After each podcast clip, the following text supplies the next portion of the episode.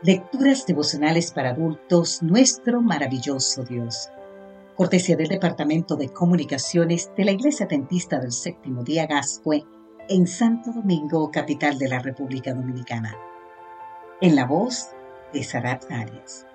Hoy, 16 de julio, el Señor es mi estandarte. Éxodo capítulo 17, los versículos 8 y 9 nos dicen, los amalecitas vinieron a Refirín y atacaron a los israelitas. Entonces Moisés le ordenó a Josué, escoge algunos de nuestros hombres y sal a combatir a los amalecitas. Mañana yo estaré en la cima de la colina con la vara de Dios en la mano. Nuestro texto de hoy nos presenta la primera ocasión en que el registro bíblico menciona el nombre de Josué y en qué circunstancias. En un acto despiadado y además cobarde, los amalecitas atacaron por la espalda a todos los rezagados del pueblo. Te a leer más en el libro de Deuteronomio capítulo 25.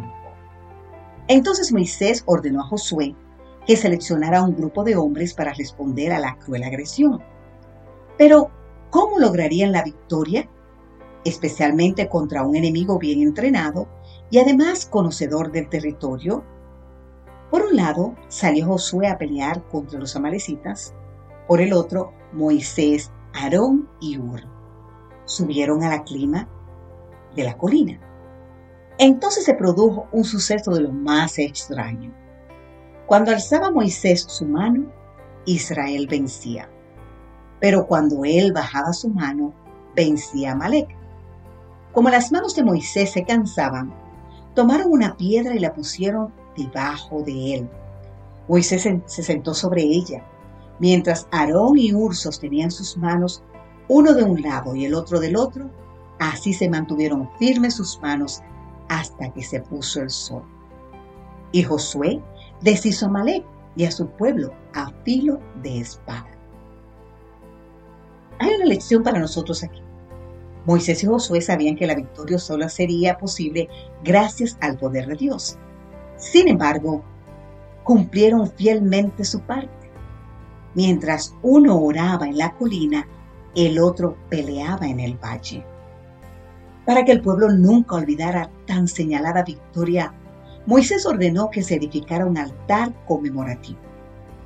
Ese altar hablaría de cuál es el final de quienes se atreven a desafiar a Dios y recordaría a Josué y a las generaciones futuras todo lo bueno que sucede cuando el poder divino se combina con el esfuerzo humano.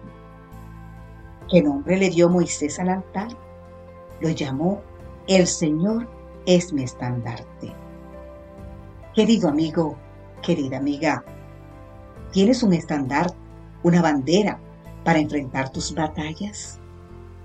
Mi bandera dice, todo lo puedo en Cristo que me fortalece. Cada vez que Amalek quiere atacarme, esa bandera me recuerda que el Señor está conmigo y que mientras yo esté apoyado en la fortaleza de su poder, nada me podrá vencer. Padre Celestial, hoy quiero levantar bien en alto mi estandarte para que otros sepan que en Cristo somos más que vencedores por medio de aquel que nos amó. Amén.